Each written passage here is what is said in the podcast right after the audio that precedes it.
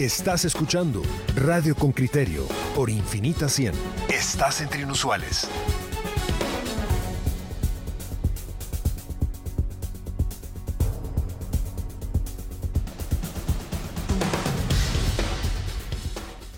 Como ustedes saben, y, yo soy uno de los que hace, eh, mucha gente habla de, que hay que replantearse el sistema, el sistema jurídico, el sistema político, el sistema de organización social, el sistema económico.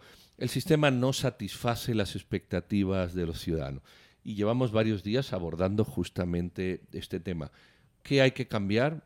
Quizá ya sea muy repetitivo. ¿Cómo se puede cambiar? ¿Qué es necesario o por dónde es necesario comenzar? Vamos a hablar hoy con Julio Héctor Estrada, que es economista y fue ministro de Finanzas, en relación justamente... Y candidato a la presidencia. Y candidato a la presidencia. ¿Por dónde, ¿Por dónde podemos iniciar el cambio si es que hay un hilo, un hilo eh, primero, ¿verdad? Eh, Julio Héctor, buenos días. Muy buenos días, qué gusto por estar con ustedes y gracias por la invitación. Julio Héctor, arranquemos con, con una pregunta básica. ¿A vos te parece que ¿estamos frente a una crisis política de grandes, medianas o escasas proporciones? Yo diría que estamos ante una crisis política de medianas proporciones, no diría que es de grandísimas proporciones. Eh, yo creo también a la pregunta que han estado haciendo ustedes los últimos días, que como dice un dicho anglosajón, no se puede tirar al bebé junto con el agua sucia de la bañera, ¿sí? Eh, no se puede justificar, antes Claudia mencionaba la mediocridad que hay en la función pública. Eh, el país necesita un cambio de sistema, pero de verdad, hay veces que lo que está fallando es la gente, ¿sí? La gente está haciendo un mal trabajo aún dentro de los parámetros que existen. Eh, y claro que hay margen de maniobra que inclusive con las dificultades que tiene hoy el gobierno podría cambiar de rumbo si tuviera la capacidad de conseguir a la gente correcta, que no estoy seguro que pueda, eh, pero sí lleva a la pregunta de que se pueden hacer mucho mejor las cosas, lo que hablan del PGN se puede haber hecho mejor, lo que ha hecho el Cacombra vacuna se pudo haber hecho mucho mejor y hay muchas otras cosas que están afectando a la población que se pueden hacer bastante mejor. Eh, eh, es un dilema eh, que ya nos había puesto aquí Eduardo Núñez cuando hablamos entre lo que hay y lo que da de sí. efectivamente, en un carro de 1940 todavía se puede uno mover, pero no a más de 15 por hora. Ahora la pregunta es, entre el sistema que, que puede dar para más, y la gente que no quiere dar porque se incorporan al sistema por dedo, eh, ¿por dónde iniciamos? ¿Cambiamos el sistema independientemente de la gente? Eh, eh, ¿Mejoramos a la gente dentro de un sistema que, no se estira mucho más? ¿O cómo optimizamos todo esto? Bueno, yo creo que si pudieras cambiar el sistema a dedo, digamos, y, y con personas iluminadas, yo te diría cambiemos el sistema. Pero hay que ser realista en el proceso político, Pedro eh, que quien cambiaría el sistema ahora son los que están en el sistema.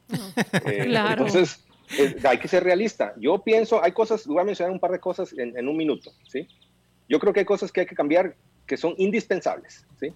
y son cosas que se pueden cambiar a nivel de ley. Primero, hay que cambiar la ley electoral para permitir que haya campaña electoral. Tenemos que tener claro que la última reforma del 2016 y un poco de 2011 fue la ley de no campaña. O sea, no hubo campaña electoral. La vez pasada era quien es conocido, tiene una oportunidad de ganar y va a ganar por default Sandra Torres. Y como no ganó ella porque resultó tener un antivoto más grande de lo esperado, ganó ella Matei, que era el segundo más conocido al iniciar la no campaña, la no financiación, la no publicidad. Entonces, si no se cambia eso, no hay posibilidad de tener una expectativa de una rendición de cuentas ante gente nueva que pueda surgir o ideas que se puedan presentar y la gente pueda evaluar del todo la gente va a hablar sobre conceptos muy esenciales sin poder ver ni siquiera ideas o propuestas específicas de gobierno. Eso se puede hacer a nivel de la ley electoral, que yo creo que si se hace esa reforma, yo me iría un poco más lejos y diría, pensemos en cómo hacemos reformas para promover mayorías, no minorías en el Congreso. 19 bancadas es una catástrofe, ¿sí? Yo haría algo muy sencillo, y es una idea que es un poco preliminar, digamos, que es que en la primera vuelta se vote presidente y alcaldes y en la segunda vuelta se vote entre segunda vuelta diputados y segunda vuelta presidentes. Sí, pero tenemos claro, ahí nuevamente volvemos al, al origen, a la causa de la situación en la que nos encontramos. Todos estos planteamientos están sobre la mesa. Todas estas modificaciones se han presentado al Congreso una y otra vez, al Tribunal Supremo Electoral, pero finalmente nosotros no concretamos esas reformas. Yo les recuerdo que hace cuatro años se planteó la necesidad de incluir una consulta de revocatoria de mando a los dos años de que un, gobierno ha asumido eh, el, poder. Eh, prácticamente mm, las ideas se van a escuchar siempre muy bien, pero llevarlas a la acción es la dificultad. Ahí se quedan parqueadas, ahí se quedan engavetadas todas esas reformas y esas ideas.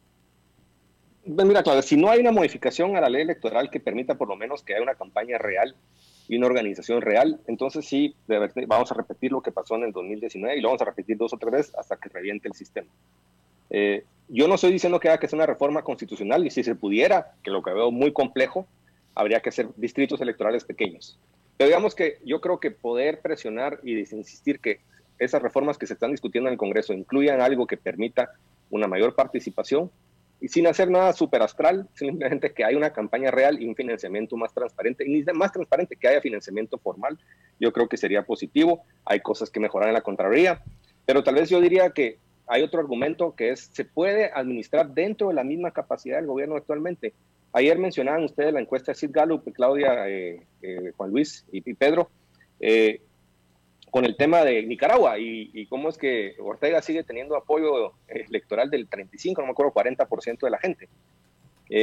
¿Se puede hacer un programa tipo bono familia que llegue a la tercera parte de los ciudadanos guatemaltecos condicionado a participar en el tema de salud. Se puede montar un sistema de primer nivel de atención con pasar de mil a mil a cinco mil puestos de salud y cobertura universal en primer nivel de atención. Se puede, hay los recursos, hay maneras de hacerlo desde el Ejecutivo, se puede hacer en dos o tres años plazo y se puede tener un beneficio que vaya a la tercera parte de la población en un beneficio directo de 300 a 500 quetzales mensuales que los saca de pobreza extrema y le da liquidez para tener un mínimo de consumo y tener cosas representativas. También se puede ampliar los programas de pensiones, se puede invertir en temas eh, logísticos e infraestructura con un poquito de apoyo del Congreso, un poquito, eh, y mejorar los centros de acopio, bajar el súper encarecimiento de inflación que tenemos en canasta básica son cosas que con gente capaz y con voluntad de hacerlo y claridad y un poco más de exigencia se pueden hacer de un ejecutivo y decir a la gente en general, esa gente que vota y por no pagar electricidad y que es antisistema y que tenemos una ola inmensa que se nos viene de gente que dice tiremos el tablero, quitemos todo, podemos tener un 30-40% de la población, la más afectada, la más excluida, con beneficios. En bono familia se llegó a 2.7 millones de, familias y hay 3.8 millones de familias en el país. Se puede dar con programas electrónicos, digitales, con cobertura universal municipal, no politizados, si se quiere, y los recursos están ahí. Este año la recaudación va a terminar más o menos 6 mil millones de quetzales arriba de la meta. Julio Héctor. se podrían repartir. Julio Héctor, ¿se podría abordar la agricultura familiar como un programa auténtico que incremente la productividad de muchas familias y que les saque de una economía de, simple subsistencia? Totalmente, totalmente. Pero, Yo cuando hablo de ese millón de familias o un millón y medio de familias, pueden ser 400 mil o 500 mil con un programa que se llama transferencias no monetarias condicionadas. Pero, pero, pero, pero mientras vos me hablas de esto, mientras vos me hablas de esto que me parece muy positivo, muy edificante, yo tengo un presidente que ya va para dos años de estar en el poder después de 20 años de luchar por llegar al poder, que dice que va a salir a hacer una encuesta en los cinco municipios que más eh, migrantes generan para preguntar por qué la gente está migrando o sea, dan ganas de jalarse uno el pelo realmente cuando, cuando ve que el gobernante cree necesitar una encuesta nueva que por supuesto va a tomar año y medio de, ejecutarse para averiguar qué tiene insatisfecha la población. Mientras tanto, vos tenés cifras en la frontera sur de Estados Unidos de 178 mil personas capturadas por mes. Es que, Juan Luis, en este país podrías escoger 140 municipios y entregarle en su cuenta bancaria o a través de su factura de luz más unos especiales a cuenta bancaria al 100% de la población 300 o 500 quetzales al mes, condicionados a cumplir con ciertos requisitos que hoy con teléfonos inteligentes se pueden verificar bien. Y no le fallas, porque esos 130 municipios, el 80-90% de la gente son beneficiarios, lo puedes hacer universal. No tienes que salir a hacer una encuesta, tienes que hacer cosas mucho más audaces eh, para mostrar a la gente que hay capacidad y que el Estado puede estar ahí para responderles. Pero Julio, eso, eso ya lo hizo la UNE y lo, hizo el PP. pasarse 20 años de candidato no quiere decir que la gente esté preparada para ser presidente. Pero eso lo hizo la UNE y lo hizo el PP, lo que tú estás diciendo. De hecho, el PP viene y, hace, incorpora tu idea. Aquello fue clientelar, ahora vamos a hacer aquí geoposicional, a ver dónde está. Y en los dos casos se usa de manera política. La pregunta es... no de acuerdo.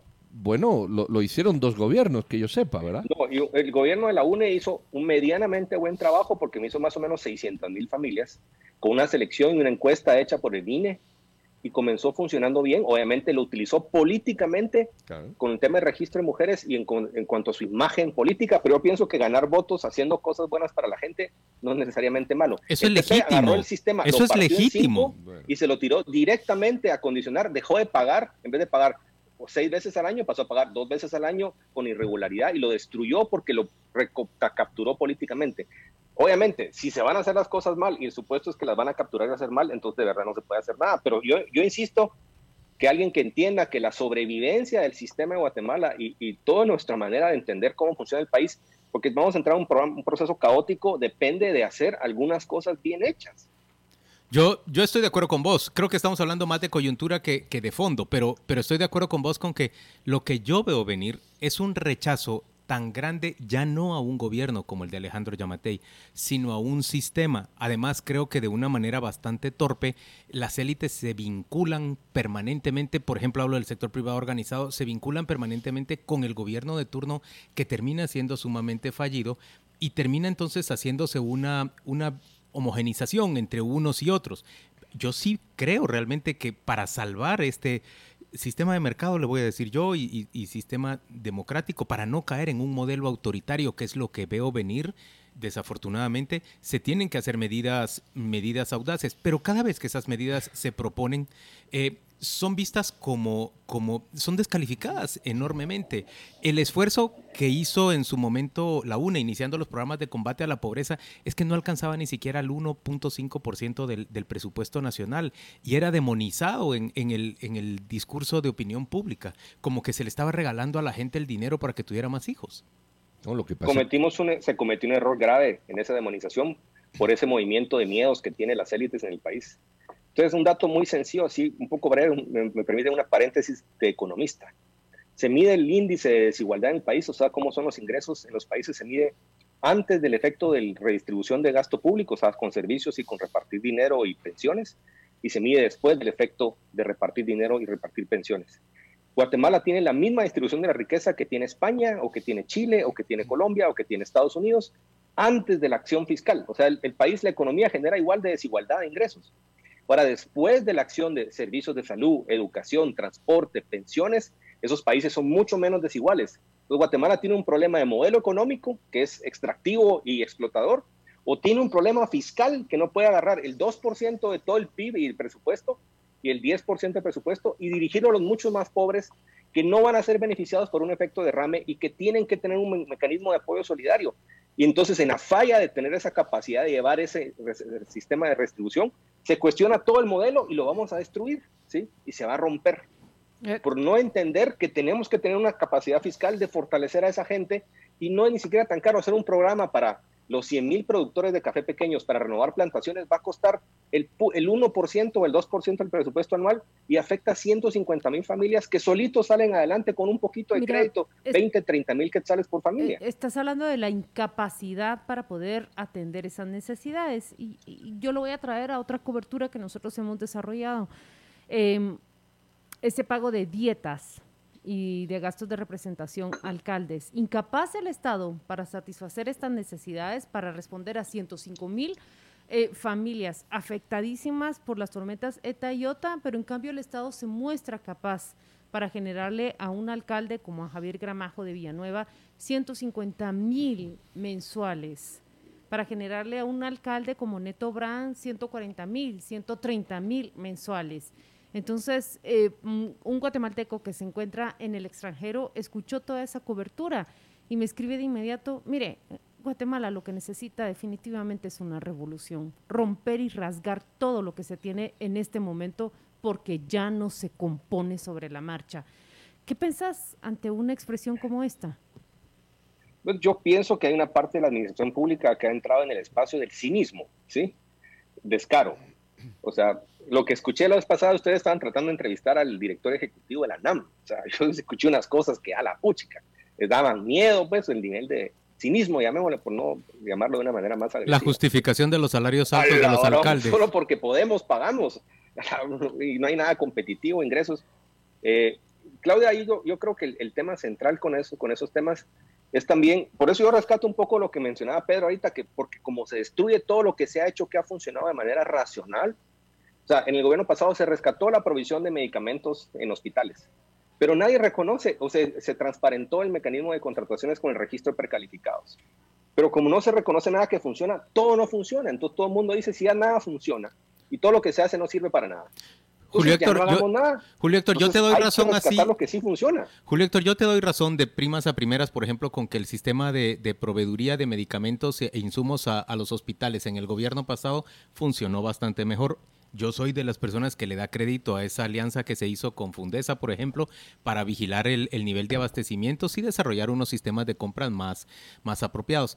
Pero en materia de obra pública y me decís sistema de precalificados, compras, por favor, el gobierno pasado terminó con un ministro que solo una de sus caletas tenía 122 millones de quetzales en la antigua.